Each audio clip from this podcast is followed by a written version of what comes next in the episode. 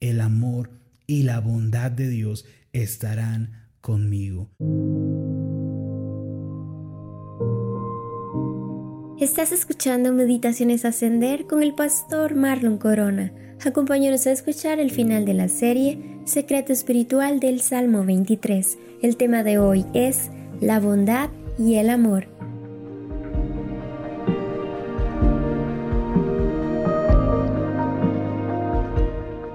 Durante esta semana hemos eh, buscado la renovación de nuestro entendimiento en relación a Dios. Durante esta semana hemos buscado renovar nuestro entendimiento de quién es Dios, de quién es Él, su carácter, su personalidad. ¿Por qué? Porque solamente cuando tenemos un entendimiento amplio, correcto de quién es Dios, nuestra vida puede ser cambiada. Solamente cuando comprendemos quién es Dios, podemos ser transformados en nuestra vida personal. Poco entendimiento de Dios equivale a poca transformación.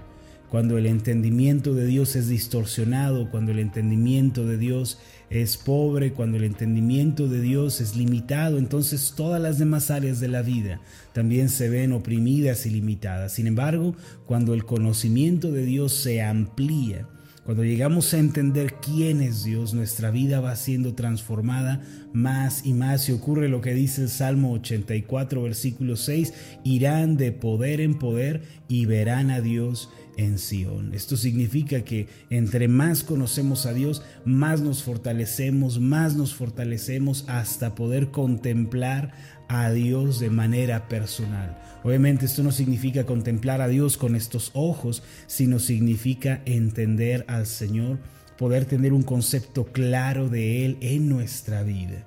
Por eso, mis amados, es tan importante que nunca dejemos de renovarnos en cuanto a quién es Dios. ¿Quién es el Dios con el que yo tengo que tratar? ¿Quién es el Dios que me llamó por medio de su Hijo Jesucristo? ¿Quién es Dios? Es una de las preguntas más importantes en nuestra vida. Y durante esta semana hemos tratado de, ampliar y de profundizar ese entendimiento y conocimiento de Dios. El día de hoy yo quiero terminar, eh, culminar este Salmo 23 precisamente reflexionando en el carácter de Dios y en cómo Dios trata con nosotros y cuál es el Dios con el que nosotros tenemos que encontrarnos a diario. Creo que si tenemos en claro eh, este concepto, quién es el Dios con el que diario tengo que caminar, quién es el Dios con el que yo tengo que tratar en mis oraciones, con el que tengo que tratar cuando leo la Biblia, quién es ese Dios. Creo que cuando esto está claro en nuestra vida, entonces la vida cristiana se vuelve un deleite. Lo peor que nos puede suceder es eh, no tener claridad acerca de Dios y por eso sentirnos frustrados, desanimados, chocando contra una pared, eh, frustrados, eh, debilitados porque no comprendemos quién es el Señor. Primero que nada, el día de hoy quiero que pensemos en, quién es Dios, quién es el Dios de la Biblia, cuál es su carácter. Los teólogos definen tres atributos a los que llaman ellos primordiales de la deidad. Eh, recuerden, ya anteriormente había yo compartido al respecto. Eh, Dios posee atributos comunicables y atributos incomunicables. Los atributos comunicables son aquellos que pueden reproducirse en otros seres que Él mismo ha creado. Por ejemplo, uno de los atributos comunicables de Dios es el amor porque esto también puede reproducirse, un amor santo, un amor eh, sacrificial, puede también reproducirse en nosotros cuando somos guiados por el Espíritu Santo. Por ejemplo, Dios es paciente y ese es otro de los atributos que también puede ser reproducido en nosotros y por eso se les llaman atributos comunicables, pero hay atributos incomunicables de Dios que no pueden reproducirse en nadie más, que son propios de Dios y que solo Dios posee en todo el universo y en toda la historia.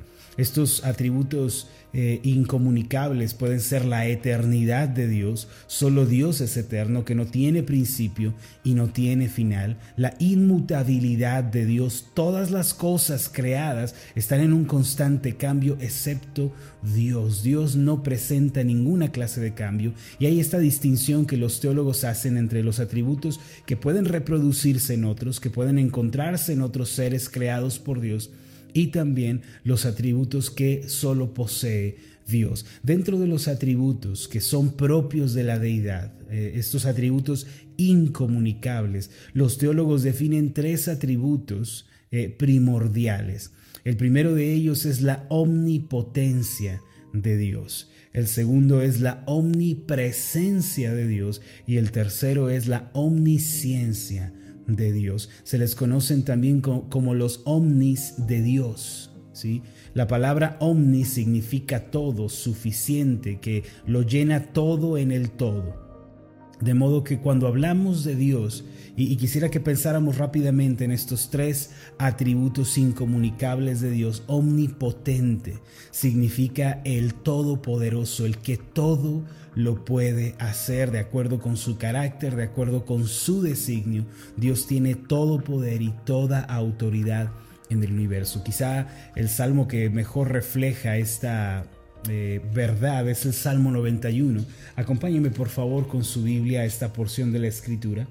Aquí el salmista llama a Dios el Todopoderoso. Salmo 91, versículo 1. El que habita al abrigo del Altísimo se acoge a la sombra del Todopoderoso. ¿sí? Del que todo lo puede hacer. Este salmo significa que el que cree en Jesucristo, viene a estar bajo el abrigo de Dios. Recuerden que Adán en un principio quedó desnudo, la gloria de Dios le fue retirada y quedó expuesto totalmente, pero hoy podemos volver al abrigo de Dios por medio de Jesucristo. Hoy podemos estar otra vez revestidos con la gloria de Dios por medio de Jesucristo. Y dice el salmista, que eh, dijo esto en un, eh, en un tono profético para todos nosotros, algo que apuntaba al porvenir. Él dice que el que viene a estar bajo el abrigo del Altísimo, entonces estará morando, viviendo a la sombra del que todo lo puede hacer. Por eso una, la vida cristiana no es una vida cristiana vacía, seca, sino que es una, una vida llena del poder de Dios. Dios no conoce límites para lo que Él puede hacer. El segundo atributo de Dios, eh, de los atributos primordiales, es la omnipresencia de Dios, que Dios está en todo lugar, si Dios se encuentra en todo lugar y no está solo un poco de Dios aquí y un poco de Dios allá y, más de Dios en aquel lugar. Uno de los daños más terribles que ha ocasionado eh, la iglesia tradicional es desarrollar una conciencia en la gente de que Dios está más en un lugar que en otro. Nosotros como cristianos debemos tener presente que el Dios de la Biblia es omnipresente, que significa Dios está en todo lugar, en toda plenitud. No hay un poco de Dios aquí y un tanto de Dios allá. Dios está tanto aquí como lo está allá. Muchas personas piensan que eh, debido a este pensamiento desarrollado por la religión tradicional, Dios está más en una capilla de una iglesia y menos en un bar donde hay alcohol y cerveza. Lo cierto es que Dios está tanto en un bar donde hay perversidad, donde hay eh, desobediencia, como lo está en un lugar donde se le adora y se le busca. La presencia de Dios nunca está limitada por el hombre. No hay un solo rincón del universo creado en el cual Dios no esté presencialmente, totalmente, plenamente. La Biblia nos aclara este, esta idea en Jeremías capítulo 23. Si usted gusta acompañarme, por favor, a esta porción de la escritura, vamos a ver qué nos dice la palabra. Es cierto que Dios está en todo lugar, es verdad que Dios está presente tanto en los cielos como en la tierra. Vamos a ver eh, Jeremías capítulo 23, versículo 24. Mire lo que dice. Eh, es una pregunta que hace el mismo Señor. ¿Podrá el hombre hallar un escondite? Pregunta el Señor, donde yo no pueda encontrarlo, afirma el Señor. Esta pregunta es importante para todos nosotros.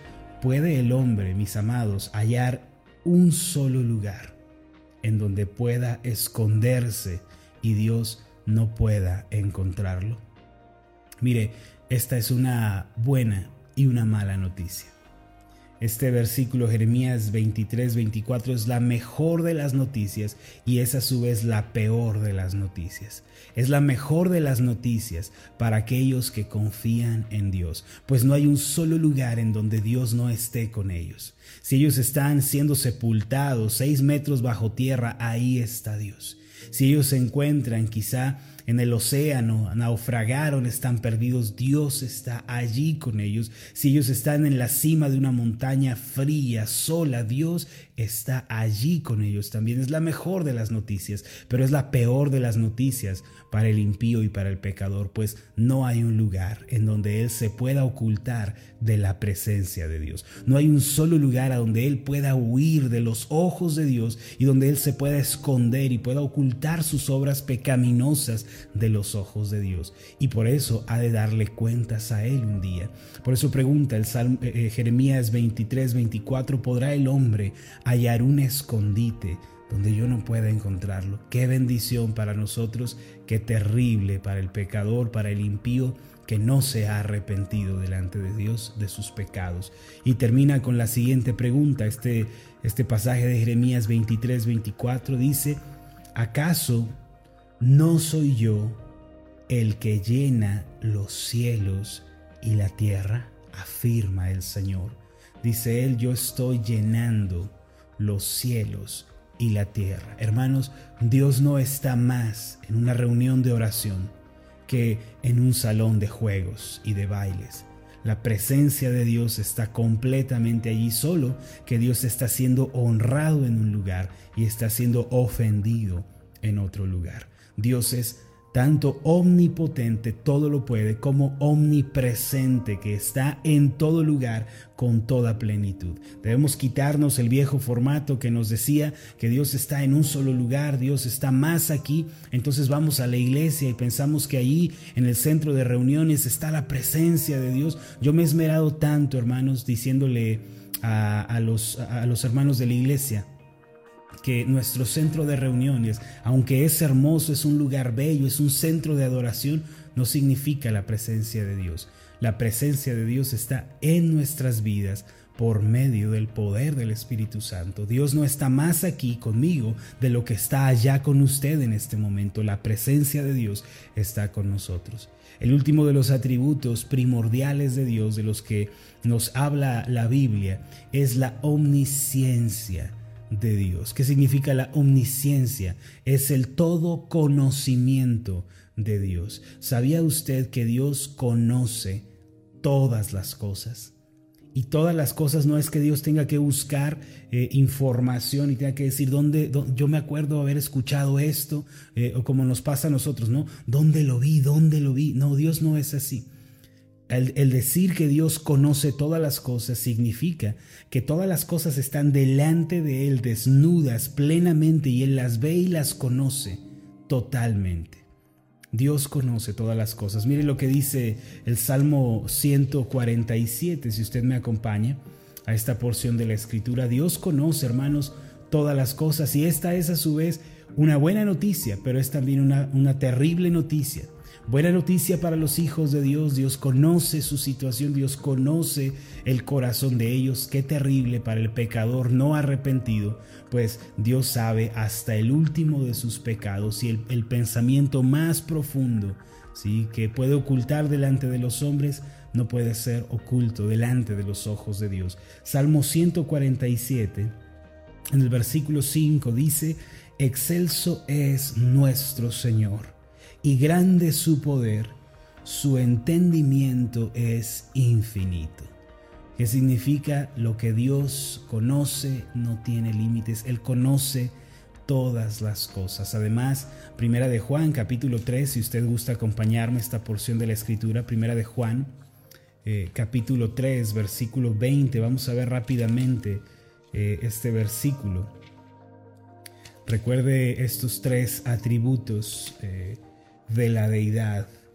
Omnipotencia, omnipresencia y omnisciencia. Es importante para lo que con lo que quiero terminar el día de hoy. Primera de Juan capítulo 3, versículo 20 dice que aunque nuestro corazón nos condene, dice el apóstol Juan, Dios es más grande que nuestro corazón y lo sabe todo. Dios sabe, mis amados, todas las cosas. El Dios con el que nosotros tenemos que tratar es un Dios todopoderoso que está en todo lugar y que conoce todas las cosas.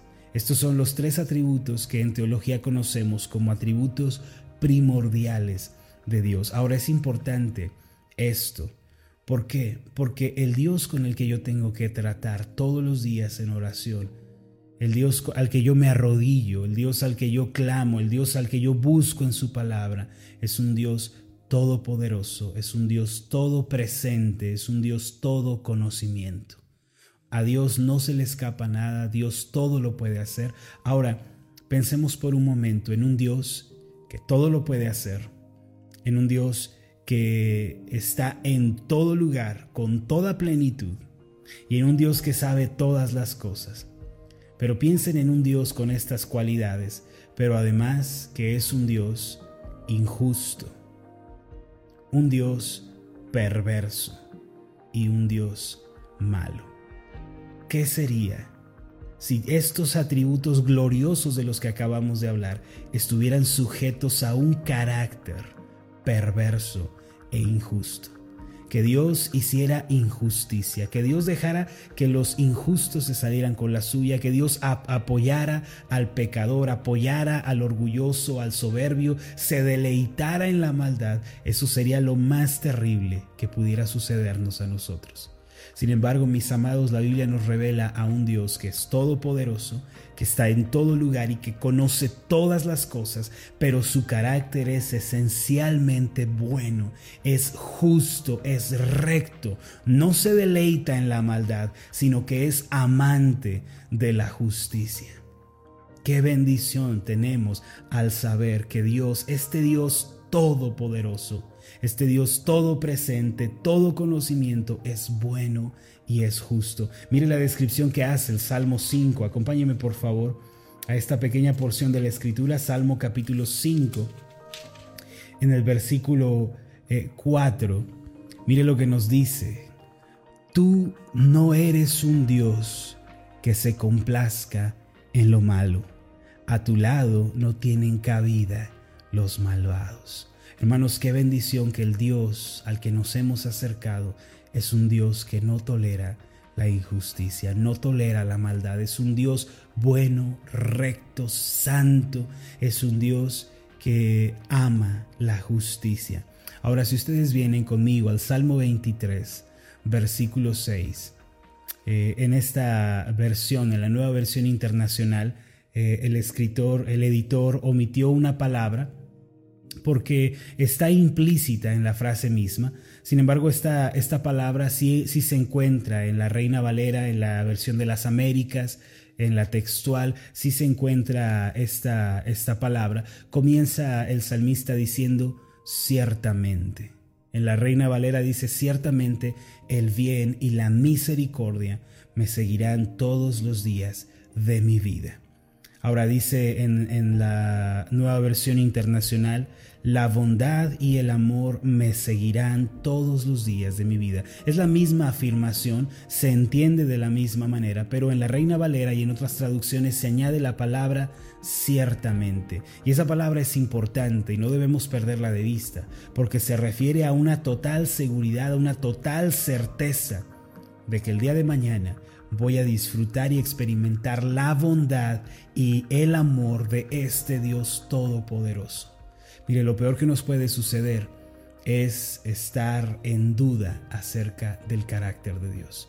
Qué terrible es estar en una relación, eh, ya sea amorosa, una relación eh, de amistad, en donde la otra persona es cambiante. La otra persona eh, tiene un carácter, vamos a llamarlo bipolar, un temperamento que hoy es bueno, hoy es amor, hoy todo es abrazo, pero al día siguiente todo es odio, todo es rechazo, todos eh, eh, me caen mal, a todos les quiero hacer mal. Y qué terrible es una relación en donde una persona es cambiante, no tiene estabilidad emocional, uno no sabe qué esperar. Cuando una relación es así, se parece mucho a la dinámica del balón de fútbol americano, arrójelo al piso y no sabe usted en dónde rebotará. Y así es la persona que tiene que relacionarse con alguien de doble ánimo, con alguien que tiene un carácter cambiante. A diferencia de lo que hemos dicho anteriormente, Dios no es cambiante, Dios no es bipolar. La razón por la que David, quien escribe el Salmo 23, dice, ciertamente, el bien y la misericordia me seguirán, significa estoy totalmente seguro que mañana, pasado mañana, dentro de un año, dentro de diez años, también al despertar la bondad, la misericordia de Dios estarán allí para mí. Dios no es un ser cambiante, mis amados. Ustedes pueden estar seguros de cuál es el carácter de Dios. Ustedes no tienen que levantarse hoy y preguntarse, ay, ¿será que Dios está enojado conmigo? ¿Será que Dios se disgustó? ¿Será que Dios está molesto? ¿O será que está feliz, está alegre? ¿Qué tengo que esperar de Dios? David nos dice, cuando tú te levantes, cierta y afirmativamente, con toda seguridad, puedes esperar dos cosas de Dios, bondad y amor. Esto es lo que tienes que aprender a esperar de Dios. Espera todos los días su bondad. Si eres un pecador que se ha arrepentido de sus pecados, si has creído en Jesucristo, si naciste de nuevo por la obra del Espíritu Santo, entonces puedes esperar dos cosas diariamente de Dios. Y estas cosas son inmutables, bondad y amor. Eso es lo que podemos esperar. Y algunos van a decir, pastor, pero eh, estoy viviendo una aflicción. Sí, allí está también la bondad y el amor de Dios que te seguirán todos los días de tu vida. ¿Por qué? Porque Dios es bueno y es amoroso. El Dios con el que tú tienes que tratar es un Dios bondadoso, es un Dios amoroso, recto y amante de la justicia, un Dios que no cambia, un Dios que no se altera. Mire lo terrible de eh, las religiones paganas de antaño. Era que de pronto si en alguna tribu lejana eh, dejaba de llover, la gente pensaba, ay, nuestros dioses están disgustados por algo que hicimos, por eso ha dejado de llover, nuestros dioses están enojados, vamos a hacer un sacrificio. Entonces la gente tomaba un animal o traían eh, la cosecha y la ponían delante y decían, eh, Dios de la lluvia, Dios de, la naturaleza, respóndenos. Y, no sabían qué esperar de sus dioses. Ellos vivían en una terrible oscuridad en relación a la creencia que tenían. Esa no es la situación de los cristianos. Los cristianos saben quién es Dios, quién es el Dios de la Biblia. Es un Dios todopoderoso, es un Dios que todo lo puede hacer, es un Dios que tiene todo conocimiento, pero a su vez es un Dios bondadoso, amoroso y justo. Ese es el Dios con el que estamos tratando, mis amados. Es un Dios que por más que pasen las décadas, por más que pasen los años, nuestro Dios no cambiará. Hoy debemos despertarnos con esta certeza y debemos decir ciertamente, estoy seguro de que la bondad, ¿sí?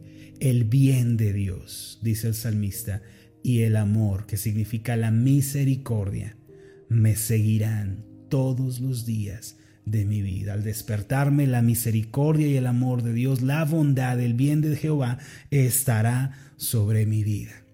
En cada paso que yo dé estoy seguro de que la bondad de Dios vendrá la bondad de Dios se manifestará. Si viene un problema, una aflicción, yo no tengo que dudar de la bondad y del amor de Dios. Yo tengo que estar seguro que en medio de ello también está la bondad y el amor de Dios. Si estoy siendo disciplinado severamente por Dios debido a un pecado, debido a una mala actitud, quizá el Señor me está disciplinando porque me estoy desviando tras el mundo, tras el dinero, las riquezas, la fama. Si yo me estoy desviando y el Señor me disciplina, allí estará presente la bondad y el amor de Dios. Si tengo que padecer por causa del nombre de Jesús, si tengo que ser menospreciado, si se van a burlar de mí, si me van a llamar religioso, lo que sea, yo tengo que estar seguro de que en medio de esa situación el amor y la bondad de Dios estarán conmigo. ¿Por qué? Porque Dios no cambia, no importa lo que yo esté viviendo, no importa la situación